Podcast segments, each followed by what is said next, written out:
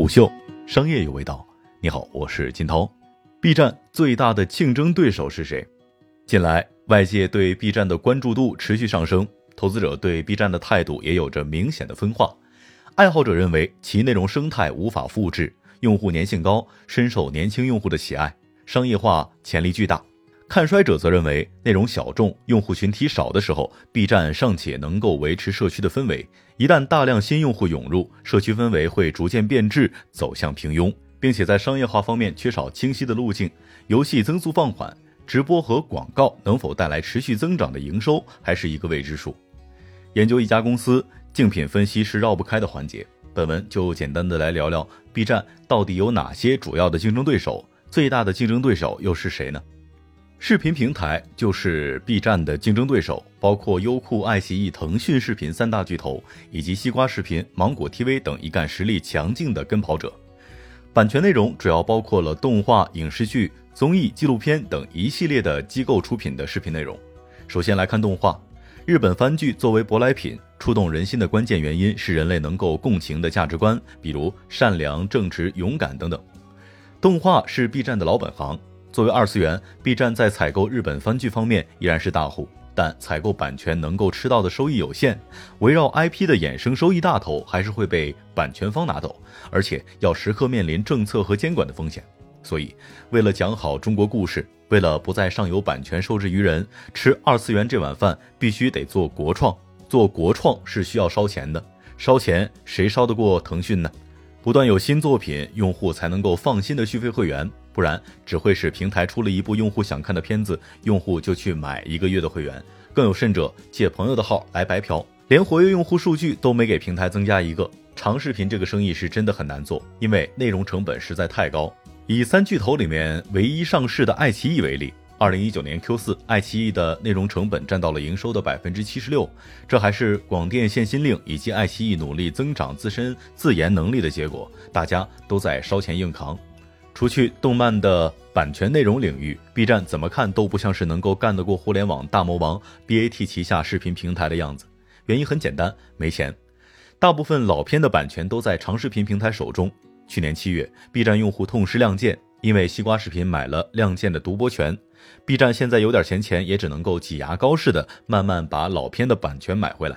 在自制新片方面，B 站走的是小步快跑的路线。小成本制作，靠内容和情感吸引流量，树立好评。比如《人生一串》《非正式会谈》第五季、第六季，整体看下来，B 站的三次元版权内容力量弱小，只能够猥琐发育。所以，B 站在大部分版权内容领域实力显著弱于优爱腾，在部分垂直细分领域可以生产优质内容，做到差异化。B 站国创未来可期，剧集、综艺、纪录片也可以搞小而美的制作。但是搞大制作缺乏资源，也难以承受项目扑街的风险。根据二零二零中国移动互联网战役专题报告热点关注行业发展报告指出，西瓜视频的日活跃用户数在大年初一囧妈上线的时候达到了顶峰五千两百五十七万，春节期间日均 DAU 四千五百四十万。B 站疫情期间的日活是三千两百二十八万。可以看到，在同一口径之下，B 站的用户量级被西瓜视频稳稳地压上一头，而且两者的差距还不小。但其实，B 站和西瓜视频加起来的日活跃用户数都不到一个亿，月活加起来不超过三亿。本来两个平台的用户群体是存在错位的，你做你的二次元，我搞我的三农 Vlog。但随着双方内容边界不断外延，狭路相逢只是时间的问题，双方的暗战已经浮出水面。B 站出圈是在核心二次元用户的基础之上，不断获取生活、影视等泛娱乐消费者，从一二线城市下沉获取小县城、乡镇的用户，以年轻用户为基础，争取更高年龄层次的用户，逐渐的就会触及西瓜视频的边界，而西瓜视频想要反打却很难，基本上动摇不了 B 站的二次元用户。西瓜视频的调性并不符合他们的胃口，这些老二次元即便离开了 B 站，也只会去 A 站。我们再来说视频创作者，视频创作者想要靠视频创作来养活自己，需要平台全面的创作激励加广告合作和带货，说白了就是粉丝运营。什么叫做创作激励呢？就是平台根据你的视频播放量、评论数、点赞数等数据，对创作者给予的现金报酬。在 UP 主激励方面，任何一个平台的激励都十分的有限，B 站如此，西瓜视频如此，优爱腾也是如此。对于视频创作者来说，狡兔三窟才是生存法则。狡兔三窟才是生存法则。任何一个平台都只是一个阵地，除非某个平台愿意为其补贴，并且这个补贴可以覆盖放弃其他阵地带来的损失。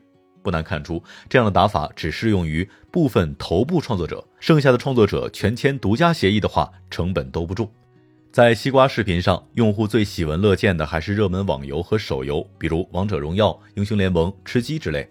而敖厂长的视频则是解说各种稀奇古怪的小众主机游戏，特点是非常具有喜感的川普和公鸭嗓。主要粉丝群体是主机游戏爱好者。而在游戏消费的鄙视链当中，主机游戏处于高端位置，同时受众也相对较小。主机游戏玩家一般需要配置一台电脑，而且大多数的情况之下是台式机。B 站也是从网页做起，后来才开发的移动端，所以主机游戏文化在 B 站很早就开始发芽。作为 ACG 文化的重要一员，十年里和 B 站一起成长，在 B 站早已积累了五花八门的内容，拥有坚实的群众基础。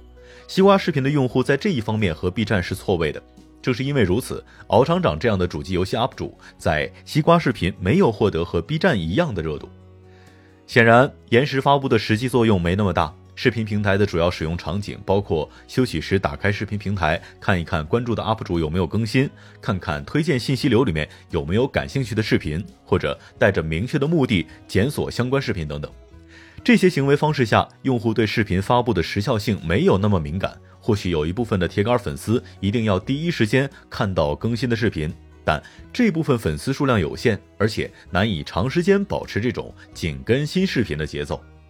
加上用户在视频平台关注的通常是一篮子主播，注意力很难全部分配给某一个 UP 主，所以站在视频创作者的角度。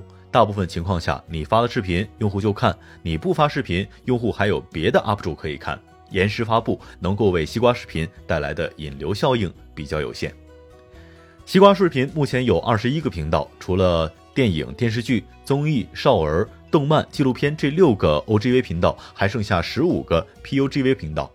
B 站有二十个大区，除去了番剧和放映厅这两个 OGV 内容为主的频道，还有十八个 PUGV 频道。